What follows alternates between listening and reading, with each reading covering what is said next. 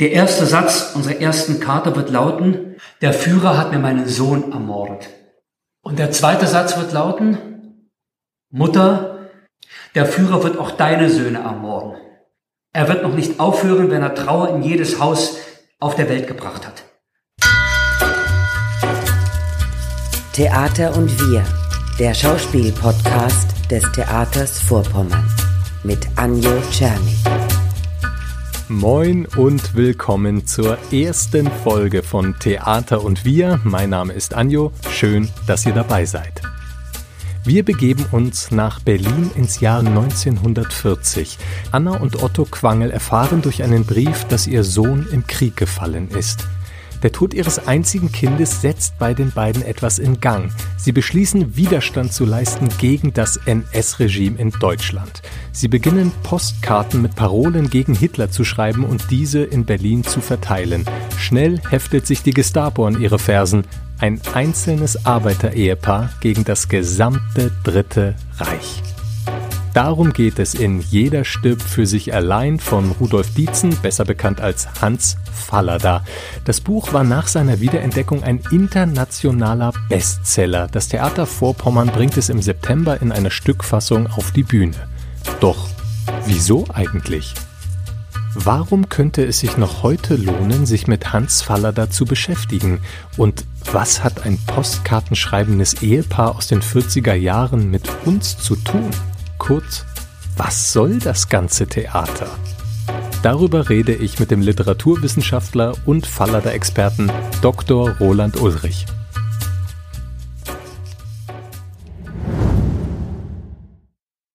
Herr Dr. Ulrich, stellen Sie sich vor, Sie würden durch Greifswald spazieren gehen und plötzlich sehen Sie Hans Fallada auf einer Parkbank sitzen. Was würden Sie ihm gerne sagen? Ja, da werden Sie jetzt vielleicht überrascht sein, was ich Ihnen antworte. Ich hätte eine gewisse Scheu, ihn etwas zu fragen. Einerseits, weil ich sehr viel Respekt vor seiner Lebensleistung, vor seinem Werk habe, aber auch andererseits, weil ich vermute, wenn Fallada heute in Greifswald wäre, wüsste er ja schon, dass eine Menge Biografien über ihn geschrieben wurden in den Jahren nach 45. Und er würde mir dann vielleicht sagen, also wissen Sie, Herr Ulrich, schauen Sie sich meine Biografien an oder am besten ist, lesen Sie meine Bücher. Was soll ich Ihnen jetzt noch dazu sagen? Es gibt ja nun viele Autoren, die über die Weimarer Republik oder das Naziregime in Deutschland geschrieben haben. Sie sind jedoch besonders von Hans Fallada fasziniert. Wieso? Was macht Fallada in Ihren Augen so besonders? Naja, ich bin Leser wie die anderen auch. Einmal ganz privat und einmal beruflich, obwohl man das nicht immer trennen kann. Aber ähm, ich würde schon sagen, bei ihm gibt es eine ungeheure Lebensechtheit. Ähm, man kann fast von einem gewissen Naturalismus sprechen, obwohl es kein Naturalismus ist, aber die, die Dinge sind so ähm, abgeschaut, der Wirklichkeit abgeschaut. Fallada verfügte ja auch über so viel Milieuerfahrung, ob das die Knasterfahrung war oder er war Gutsinspektor auf verschiedensten Gütern. Er hatte zu seinen besten Zeiten über 80 Kartoffelsorten im Kopf. Er war also Kartoffelanbauexperte für eine Berliner Firma. Ähm, er verfügte über so viel Kenntnisse, äh, wie gesagt, der verschiedenen Milieus und auch so viel, ähm, sagen wir mal, Töne, die er abgelauscht hatte bei Frauen, die auf dem Acker tätig waren, äh, und baut daraus seine sehr lebensechten, authentischen Bücher. Und ich glaube, dass es so ein soziales Schreiben oder auf ein, auf die, auf das soziale gerichtete Schreiben mit so viel Raffinesse ähm, und so viel moderner, sozusagen avancierter auch Schreibtechnik, die man gar nicht so spürt, eigentlich selten hat. Und das ist, glaube ich, auch ein bisschen maßgebend für die Wirkung bis heute. Und jetzt sind wir schon mittendrin in Falladas Biografie. Eines seiner ersten Bücher hieß Bauern, Bonzen und Bomben, was, wie ich finde, eine sehr schöne und griffige Alliteration ist. Wenn man sich Falladas Leben anschaut, dann drängt sich einem allerdings sofort eine weitere Alliteration auf, nämlich Knast, Klinik und Krisen. Also mir fällt auf Anhieb kein deutscher Autor ein, der mehr extreme Erfahrungen in einem relativ kurzen Leben gesammelt hat. Was, was war da los? Was war los mit diesem Mann? Also, wenn man sozusagen sich ansieht, Faller stammt aus einem bürgerlichen Elternhaus. Sein Vater war Jurist und der Sohn Rudolf äh, Ditzen, dann später Faller da, gerät schon sehr früh ins Straucheln. Er will unbedingt Schriftsteller werden. Er will nicht in die Fußtapfen seines Vaters treten, weil ihn eigentlich das Gesetz an sich nicht interessiert. Ihn interessieren die Schicksale dahinter. Also er will darüber schreiben und ähm, er gerät ins Straucheln, ist im Wettbewerb in Rudolstadt, im thüringischen Rudolstadt mit einem Mitschüler und beide beschließen eben sozusagen ähm, sich aus dem Leben zu nehmen. Ein fingiertes Duell findet statt und Falada tötet in diesem fingierten Duell seinen Freund. Ähm, und äh, das äh, wirft ihn vollkommen aus der Lebensbahn und er äh, kommt dann sozusagen zunächst einmal in eine betreute Anstalt. Das ist aber nicht die einzige Grenzerfahrung, die er macht, oder? Es geht weiter. Fallada ist eigentlich Zeit seines Lebens gefährdet, kann man sagen. Ähm, gefährdet ist äh, gemeint, damit ist gemeint, er ist anfällig. Er ist sozusagen dem Lebensalltag ausgesetzt und besteht oft diesen oder kann oft sozusagen innerlich äh, sich auf diesen Alltag nicht einstellen, kommt nicht mit. Er wird dadurch zum Außenseiter. Er kann diese, sagen wir mal, Regeln eines bürgerlichen Zusammenlebens nicht, diesen Regeln nicht folgen. Er gerät dann relativ früh an Rauschgift. Er gerät an Alkohol. Er ist äh, ein manischer, er ist ein Kettenraucher. Also er meistert das Leben eigentlich nicht auf diesem Gebiet nicht, obwohl er es auf anderem Gebiet sehr wohl meistert. Mhm. Das finde ich spannend, weil ich da eine Parallele zu uns Schauspielern sehe. Da wird nämlich auch oft behauptet, dass es von Vorteil sei, persönlich möglichst viel Extremes erlebt zu haben, weil man darauf in der Arbeit auf der Bühne dann zurückgreifen kann. Und mir kommt es vor, als hätte Faller da eigentlich Ähnliches getan. Also er webt extreme Erlebnisse von sich selbst in seine Bücher ein. Also er hat Extremes erlebt und war extrem mit sich im Unreinen auch, aber immerhin gelingt es ihm, daraus etwas zu machen in seinen Büchern und in seinem Schreiben. Ist was mit Otto? Anna? Verwundet? Ja, nun sag schon, Anna, was ist denn mit Ottochen? Mit Ottochen? Nichts ist mit Ottochen. Was soll mit ihm sein? Gibt kein Otterchen mehr. Das ist es. Kommen wir einmal zu Jeder stirbt für sich allein. Ich fand eines besonders interessant bei dieser Geschichte, und zwar schreibt Fallada selbst bereits im Vorwort, dass in diesem Buch, Zitat, reichlich viel gestorben wird. Und das stimmt auch. Äh, so lesenswert das Buch auch ist, die letzten 100 Seiten sind tatsächlich äh, schwer zu ertragen. Es wird verhört, gefoltert, gedemütigt. Und das Spannende daran ist aber, trotzdem klappt man das Buch am Ende nicht deprimiert zu. Die Geschichte hat zumindest mich persönlich fast hoffnungsfroh zurückgelassen. Woran glauben Sie liegt das?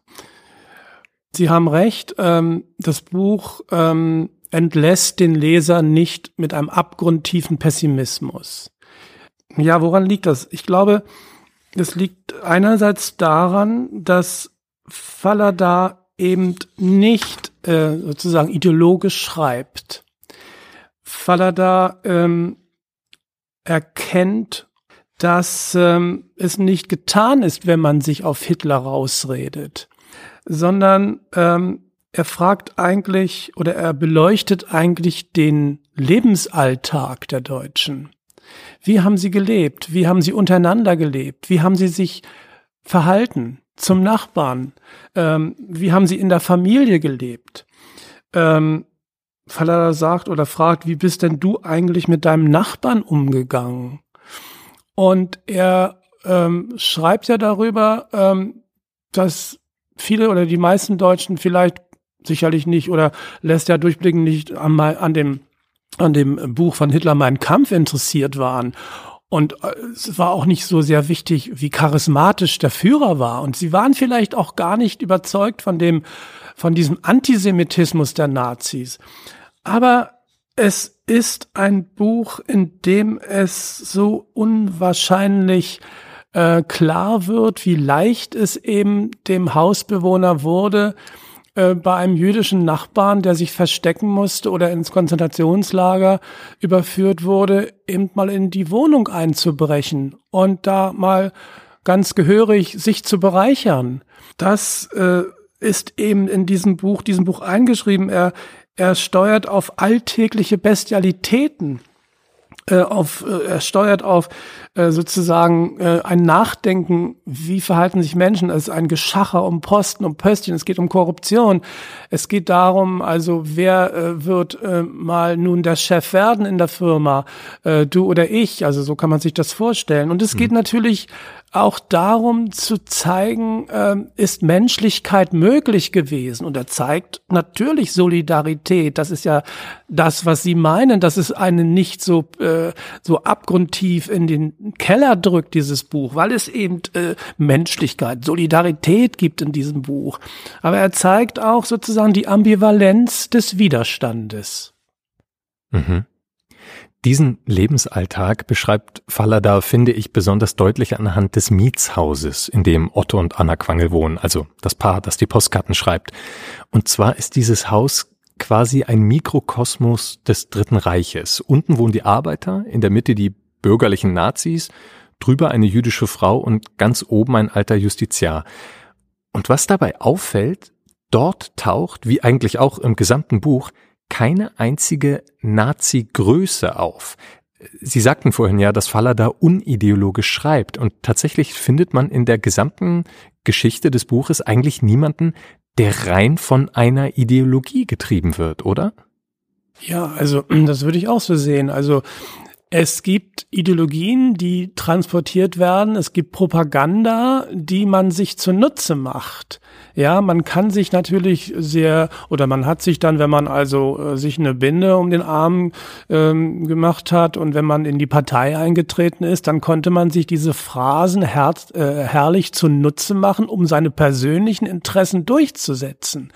Und das zeigt ja auch äh, dieses Buch, äh, die Diktatur, die Nazi-Diktatur hat wirklich die abgründigsten und dunkelsten Seiten äh, eines Menschen hervorgebracht ja, oder an die Oberfläche gebracht. Und ähm, Sie haben recht, unideologisches Schreiben, äh, man bediente sich der Phrasen, man bediente sich man, äh, dieser, dieser Ideologien im Höchstfall äh, dafür sozusagen äh, sein persönliches Schäfchen ins Trockene zu bringen. Jeder stirbt für sich allein war nach der Wiederentdeckung des Buches ein Welterfolg. Zum Beispiel war es in Israel lange Zeit auf Platz eins der Bestsellerliste. Ich finde das erstaunlich, denn einerseits erfahren wir in dem Buch, aus was für unideologischen Gründen Menschen für das NS-Regime gearbeitet haben, etwa Druck vom Vorgesetzten oder der Wunsch nach Bereicherung, manchmal war es auch nur die nackte Angst. Und andererseits hat diese Geschichte in Israel, also in einem Land, in dem viele Opfer der Nazi-Diktatur leben, einen derartigen Erfolg gefeiert. Ist dieser Erfolg trotz dieser nachvollziehbaren Beschreibung der Deutschen passiert? Oder war das vielleicht sogar eher der Grund für den Erfolg? Was meinen Sie? Ähm, ich glaube, das ist eben der Grund. Ja. Also äh, genau, wie Sie sagen, also dass man sozusagen äh, in Faladas Roman ein ein, ein, ein, ein, Buch liest, das also jenseits von allen Klischees ist, jenseits von Überhöhungen des Widerstandes ist. Mhm. Also das, äh, der Widerstand ist bei ihm nicht sakrosant. Also sozusagen jede Tat ist, äh, ist also sozusagen ähm, zurückzuführen auf, Hand, auf Handlungsmotivationen. Ja, und äh, ich, ich denke schon, dass man, äh, dass das auch gerade natürlich in Israel, äh, äh, was, was die Judenverfolgung betrifft, äh, sehr spannend äh, zu lesen ist, ähm, sozusagen, wie die innere Verfasstheit eigentlich der Deutschen damals war jenseits aller Zuschreibungen, ideologischer Zuschreibungen, ja, und ähm, man kann sich da nicht rausreden. Das zeigt ja Hitlers, äh, das, äh, Entschuldigung, das zeigt ja Falladas Buch. Ne? Und, und, und, und diesen Zusammenhang von innerer Verfasstheit und äh, äh, der Deutschen, wie sie reagiert haben, wie es aber auch möglich war, Menschlichkeit zu zeigen. Ich denke, das ist sozusagen äh, sehr im Interesse auch eines Lesers in Israel. Ein einfacher Arbeiter gegen den Führer, hinter dem die Wehrmacht, die Partei, die SA und die SS stehen. Dem Führer, der schon die halbe Welt besiegt hat und der in ein, zwei Jahren noch unseren letzten Feind besiegt haben wird? Das werden Sie nie verstehen. Es ist egal, ob einer kämpft oder Tausende. Wenn einer merkt, dass er kämpfen muss, dann kämpft er. Egal, ob er Mitkämpfer hat oder nicht. Das sind ja gerade die Botschaften Faladas, die ähm, die, ich will nicht sagen tröstend sind, äh, das meine ich jetzt nicht so im profanen oder im kitschigen Sinne, sondern ich glaube, Faladas Bücher führen immer dahin oder führen oft dahin, dass man sich auf sich selbst besinnt, dass man ähm, auch sich auf Werte besinnt, auch heute, äh, dass man nicht einfach jetzt jedem Mainstream nachrennen muss, sondern dass man sich vielleicht, wie gesagt, ähm, mal die Frage stellt, was kann ich machen? Was ist jetzt mein persönlicher Spielraum?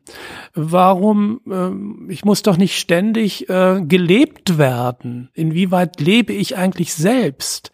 Warum muss ich laufend sozusagen ähm, die anderen kritisieren? Vielleicht sollte ich auch mal bei mir anfangen. Wie kann ich ganz persönlich etwas verändern? Äh, Sloterdijk sagt, du musst dein Leben ändern. Ja, und ähm, und nicht immer nur hinnehmen, erwarten, dass andere mir sozusagen mein Leben erleichtern, sondern auch äh, Impulse finden, sozusagen, die aus mir selbst kommen oder es dahin kommen lassen, dass ich überhaupt die Momente des Lebens lebe. Ja, und das nicht schon im Vorfeld äh, den Ball schon vor der Platte ab, ab äh, weg wegnehme oder annehme. Ja, mich erstmal darauf einlassen und das und auch mit Erfahrungen urteilen. Wenn Sie jetzt äh, heute in die Medienlandschaft sehen oder auch Menschen reden hören, das sind ja Meinungen. Und oft sind diese Meinungen, oder sage ich jetzt manchmal gar nicht fundiert. Worauf beziehen die sich denn? Ja, auf andere Meinungen. Ja, aber vielleicht, und da führt ja Faller dahin, Junge, prüf das nach. Geh dahin, wo das Leben stattfindet. Ja, und wenn du das Leben gesehen hast, an Ort und Stelle, dann kannst du dir ein Urteil bilden. Und das ermutigt ja. Mhm. Und jetzt sind wir mitten im Heute angelangt. Das finde ich großartig. Stellen Sie sich einmal vor, Hans Fallada wäre in eine Zeitmaschine gestiegen und wäre im Jahre 2021 nach Deutschland gereist. Was würde er denn zu unserer heutigen Gesellschaft sagen? Also was glauben Sie, würde ihm auffallen in diesem Wettstreit der Meinungen, teilweise auch der Ideologien, die wir haben. Ja, ich denke, dass ihm ähm, Ähnliches auffallen wird wie äh, der Zeit, in der er seine Romane geschrieben hat. Dass immer noch die kleinen und großen Interessen am Werk sind, dass es äh, um sehr Persönliches geht im Alltag, dass es ähm, um alltägliche Ängste geht immer noch, ähm, dass sich ja die Probleme der Moderne nicht erledigt haben.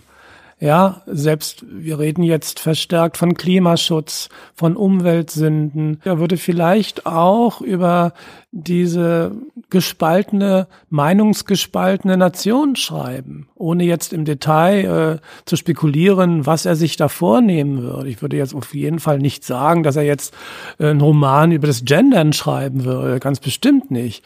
Ich glaube, dass er würde vielleicht viel tiefer das dahinterliegende versuchen herauszubekommen. Also auch da wäre er der genaue Beobachter, der Zuhörer ja. geblieben und wäre nicht in die Rolle eines, eines Verurteilers gekommen, ja. sozusagen. Also mhm. nicht ein moralisierender. Da habe ich als Schauspieler natürlich gleich noch eine Theaterassoziation. Bertolt Brecht sagte ja auch einmal, dass für einen Moralisten die Menschen für die Moral da wären und nicht die Moral für den Menschen. Bleiben wir zum Abschluss einmal beim Theater. Nikolaus Stehmann sagte einmal, dass Theater für ihn immer politisch sei, weil Politik bedeuten würde zu fragen, nach welchen Regeln wir in unserer Gesellschaft leben wollen. Und eben das würde in fast allen Theaterstücken verhandelt werden. Wenn man sich nun jeder Stück für sich allein ansieht, ist das ja allerdings eher ein Beispiel, wie wir nicht miteinander leben wollen. Also wir erleben eine komplett entsolidarisierte Gesellschaft. Angst und Terror herrschen. Ein normales Miteinander ist kaum noch möglich. Wurde das von Fallada als Mahnung geschrieben? Im Sinne von, seht her, so kann eine Gesellschaft auseinanderfallen, wenn man nicht aufpasst? Ein Mahner, glaube ich, wollte er nicht sein. Äh, die Dinge selbst mahnen, die er beschreibt. Und das ist ja das Gute daran, weil er nicht sozusagen diese Vorstellung mitbringt, jetzt muss ich die Leute aufklären. Ich will jetzt hier Mahner sein. Ähm, ich will endlich, dass die Leute sich verändern. Er wusste sehr genau, dass das Illusionen sind. Leute verändern sich nicht so schnell. Er selbst veränderte sich ja relativ wenig oder fast gar nicht. Ja, er, er hat dieselben Fehler als junger Mann und als, als äh, und am Lebensende gemacht. Also er war auch ein Skeptiker dieser ähm, Veränderung gegenüber. Also das glaube ich nicht. Ich glaube schon, dass es eher das ist, was Sie gerade sagten, dass alles aus der Beobachtung kommt. Alles kommt aus der Lebensrealität. Also die, ähm, die äh, Mahnungen oder die Immunisierungen, von denen ich vorhin gesprochen habe, kommen nicht vordergründig aus Programmen und Rezepten und ähm, Mahnungsüberlegungen, sondern sie treten ich will mal sagen, fast aus der Wirklichkeit selbst hervor. Ja, ähm, was jetzt nicht zwingend in eine Richtung gehen muss, aber du bist mit allen äh, Sachen vertraut. Du wirst mit allen Sachen vertraut gemacht. Und da, da äh, baut ja vielleicht Faller da oder auch andere auf einen gewissen gesunden Menschenverstand. Ja, äh, dass er sagt, also wenn ich, wenn ich das zeige, kann, kann ich mir denken, äh, und wenn du mir folgst, dann kannst du daraus etwas für dich entnehmen. Du musst nicht. Du kannst. Und wenn, wenn du das, und, und so will ich versuchen zu schreiben, dass ich dir das zeige. Ich lege das auf den Tisch. Mhm. Da wünscht man sich fast, dass unsere heutige Welt, in der man doch recht viele Ideologien und starre Weltanschauungen noch hinter jeder Ecke hervorlucken sieht, vielleicht in Zukunft wieder ein wenig falladasiert werden würde. äh, ja. Äh, Herr Dr. Ulrich, ganz herzlichen Dank dafür, dass wir uns heute zusammen auf die Spuren von Hans Fallada begeben konnten und dass Sie sich die Zeit für uns genommen haben. Herzlichen Dank. Ja, gerne. Und ich bin sehr gespannt auf die Greifswalder Inszenierung von Jeder Stück für sich allein. Dankeschön. Das bin ich auch. Dankeschön. Ich fand, Dr. Ulrich konnte sehr genau in Worte fassen, was ich beim Lesen von jeder Stück für sich allein schon gespürt habe, nämlich dass Hans Fallada durch eine Lebensechtheit und durch eine sehr genaue Beobachtung der Menschen überzeugt. Dadurch sieht man einen Widerstand im Dritten Reich ganz ohne Klischees. Also man versteht einfach, wieso Anna und Otto Quangel anfangen, diese Postkarten zu schreiben. Und zwar jenseits einer Ideologie. Und durch diese unvoreingenommene Art zu schreiben, lädt Fallada uns dazu ein, uns selbst zu fragen, was könnte ich denn tun? Was sind meine Handlungsspielräume? Was kann man verändern? Also Fragen, die in einer immer komplexer werdenden Welt immer wichtiger werden, sei es im ganz normalen Alltag oder vielleicht vor einer Bundestagswahl. Sicher ist, jeder stirbt für sich allein hat am 24. September am Theater Vorpommern Premiere und ich bin schon sehr gespannt, was wir dort erleben werden. Das war die erste Folge von Theater und Wir. Falls es euch gefallen hat und ihr euch auch bei anderen Theaterstücken fragt, was das denn mit uns heute zu tun hat, abonniert einfach den Podcast und bleibt auf dem Laufenden. Wir hören uns wieder vor einer der nächsten Premieren und bis dahin sage ich Tschüss und danke fürs Reinhören.